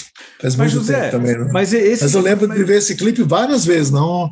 É, é, que foi a música que puxou o disco, né? Passava, porque o disco é ao vivo. Agora, essa música acho que eles tinham gravado em estúdio. Então, mas é, é cover, né? É um, se não me engano, é, um, é cover, tipo, é. uma música tipo Some Kind of Wonderful, assim, que é pouco conhecida. Que, aliás, coisa que os Yardbirds fizeram várias, né? Os Yardbirds fizeram várias covers de rhythm and blues pouco conhecidos, ali que só que na época eram músicas recentes, né? A Certain Girl, é, a própria I Wish You Would que eu falei. Bom, enfim, não, não vou, é. vou puxar eu lembro que passava muito esse clipe, mas não, não na Globo, assim, essa história do que da, da, da Copa da Espanha. É, Copa da Espanha é porque esse que ele está falando era intercalado com cenas dos times, das seleções. Ah, isso eu não lembro. Isso eu não lembro. Eu lembro de ver na, na, no São Pop, acho, esse clipe. Até vou procurar também. Bom, mas e aí? Eu acho que, é, acho que a gente tá, pode passar a régua no programa, né? Dar uma folga pro ouvinte, né? Acho que sim, Cadinho. Podemos sim. é, tem. Afinal, o ouvinte já não deve mais aguentar. A gente aqui aturou a gente falando dos Yardbirds durante uma hora e quinze, mais ou menos. é, nossa. Agora a gente, a gente vai pra pizza. Alguma recomendação final aí de vocês ou não? Então, eu tenho ouvido bastante, porque uma coisa puxa a outra, né? Como você tem, você tem Jeff Beck tocando slide magnificamente no The Yardbirds. A lá Elmore James, eu revisitei aqui os meus box sets do Elmore James que eu gosto muito e acho muitíssimo recomendável. Outra coisa que eu também quero recomendar é o pessoal, mesmo que não for ouvir, eu recomendo ouvir, é claro, tá aí pela internet toda, mas mesmo que não for ouvir, buscar no Wikipedia em inglês, porque é mais completo, as histórias dos dois Sonny Boy Williamson. É, o Sonny Boy Williamson, que acabou sendo conhecido depois como Sonny Boy Williamson número 1, um, que era o John Lee Williamson, nascido em 1914, Sonny Boy Williamson número 1. Um. E o Rice Miller, que era o Sonny Boy Williamson número 2, esse sim que fez mais sucesso, gravou inclusive com os Yardbirds ali, no, ali em 1963 e também em 64. Aquele disco do Sonny Boy Williamson com os Yardbirds eu não acabei não mencionando sobre resenha sobre o disco é, no nosso bloco dos Yardbirds, mas assim, ele é de um show no Crawdaddy Club, ali, os Yardbirds muito começando, nem eram uma banda é, 100% profissional ainda, acompanhando um, um bluesman já super é, experiente, consagrado dentro do possível para um artista de blues, um artista negro e tal, mas dentro daquele revival que o blues estava tendo, já era um artista consagrado. Enfim, Sonny Boy Williamson número 2 não, não é um grande disco porque é um show muito irregular, né? Ah, aliás, tem um, um, um caso interessante contado pelos próprios Yardbirds. Eles fizeram o set list ali nos ensaios na noite anterior tal, Fizeram um setlist, estava bonitinho. Depois, durante o show, o, o Sonny Boy Williamson vai puxando outras músicas que nem estavam no setlist, além de ordem diferente, músicas que nem estavam no setlist. Por quê? Porque ele não sabia ler. O cara foi puxando. Mas Sonny Boy Williamson, número 2, esse que fez sucesso, foi o cara que roubou o nome do Sonny Boy Williamson 1, que já era relativamente conhecido dentro do blues. Os dois maravilhosos gaitistas e cantores de blues fazem parte da história do blues, mas é interessante pesquisar sobre os dois e a Wikipedia em inglês tem textos interessantes sobre ambos. E ele gravou com os Animals também, né? Com os Animals também. Mas tudo hum. naquele esquema, né? É, é, tá é, lá, vamos gravar e, e, de uma forma é. muito improvisada. Poderia ter sido mais planejada para que desse um, um resultado de performance melhor. Isso aí, Cadinho. Bom, vamos encerrar então, pessoal? Vamos encerrar. Vocês não vão recomendar alguma outra coisa, vocês também? É só recomendar rapidinho. É um documentário sobre os, os Sparkles que está rolando aí tem esse tema. É muito, é muito interessante, é muito, muito bem feito, né? Os irmãos Mel, Mel, né? e dá uma boa geral assim, na carreira dos caras e, e, tem muitas histórias curiosas, muitas histórias que eu não conhecia. Dos, aliás, não é uma banda que eu, que eu acompanhei muito, mas é muito interessante ver uma, um, a trajetória desses caras que estão aí há mais de 40 anos e com discos irregulares, mas eles têm uma característica que o documentário pega muito bem. É, eu acho, eu aconselho assim, quem, quem, quem tiver acesso ou tal, assistir esse documentário. Acho que se chama Brothers Man, esqueci o nome, mas é tipo Sparks, é, um bigode perigoso, não é, José? é tá perigoso. No, como está numa descrição da imagem de uma revista portuguesa, né? Que circulou ah, é. no nosso grupo de WhatsApp. É, é. Ah, não, então, tem, tem ainda, isso até hoje. Nos anos, anos 70, né? Mas tem até é. hoje. Não, mas tem até aí, hoje. É, aí aquela essa... revista. Qual revista portuguesa que é mesmo? Não lembro se é a Blitz, se é outra. Né? Um bigode perigoso. É uma banda muito interessante, os Sparks. Assim, o estilo de mostra o estilo de composição deles, como eles compõem, como a, as letras são muito satíricas sempre, né? É bem legal esse documentário. Vou ter que assistir. Bom, eu andei ouvindo o Trouble, né, nesses dias aí, é após a morte do vocalista Eric Wagner, né? Questões da, da morte à parte, né? Procurem aí vocês saberem, quem não sabe ainda, a razão da morte dele foi uma coisa um pouco complicada, mas enfim, é, eu gosto muito da, da, banda, gosto muito do som deles e nos anos 80 e 90 lançaram grandes discos legais, né, para a história do heavy metal e tal. Foi uma banda que trouxe muito essa informação do Black Sabbath, né, do, do rock, da música mais arrastada, né, Cadinho, que eu tanto gosto. É. Pioneiro do Doom, né, é, influenciador dos, do, né? Doom, do Doom é. metal, né? Uma das bandas, né? Um dos, dos claro. pilares aí do Doom. É. Então, gosto muito do Trouble. Tava ouvindo muito os álbuns, os dois primeiros, né? O que a gente chama de Psalm 9, né? E o The Skull, que eu gosto pra caramba. E o Lee Dorian, né? Na Palm Death, né? O Lee Dorian. É. você, você mostrou pra gente, né? Quando o álbum The Sim. School chegou em Coventry. Olha que maravilha, cara. Terra do escada Two Tone. Chegou lá o The School. Em 85, The School do Trouble.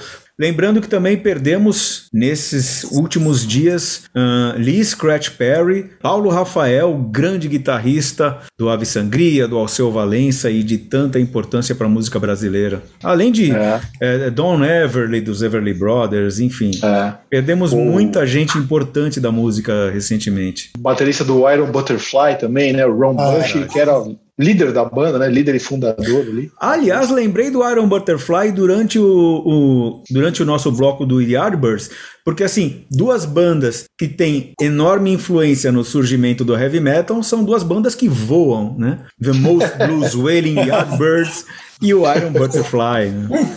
É. Verdade, cara. Pois é. Com bandas que voam, com bandas terrestres, com bandas marítimas, aquáticas. A gente vai ficando por aqui. No próximo mês a gente vem com mais um PoeiraCast. A gente manda um grande abraço a vocês. Lembrando que, não falei isso ainda nesse episódio, PoeiraCast tá caro, embora seja de graça. Fazer o PoeiraCast é caro, embora seja de graça distribuí-lo, mas lembrando que vai lá no catarse.me barra PoeiraCast ou entra aqui através dos próprios links aqui nas redes sociais mesmo, ou no site da Poeirazine, catarse.me barra PoeiraCast para você para você pensar sobre a hipótese de ser um apoiador do PoeiraCast, escolher lá uma, da, uma das modalidades de apoio com suas devidas recompensas e ajudar o PoeiraCast a continuar no ar. Beleza? Poder fazer parte dessa mesa, né, Cadinho? Poder estar tá aqui com a gente, mandar seu áudio e estar é. tá aqui conosco, né? É. Isso também. Uma das modalidades é de apoio, é uma das modalidades de recompensa, né? Do, do é apoio ao PoeiraCast no Catarse. Só então... vai faltar pizza. Vai sentar aqui para conversar com a gente, só falta pizza. É, a pizza também. A é. pizza é virtual, assim como o programa é atualmente. No mundo virtual em que a gente vive. Um grande abraço e até o próximo PoeiraCast. PoeiraCast.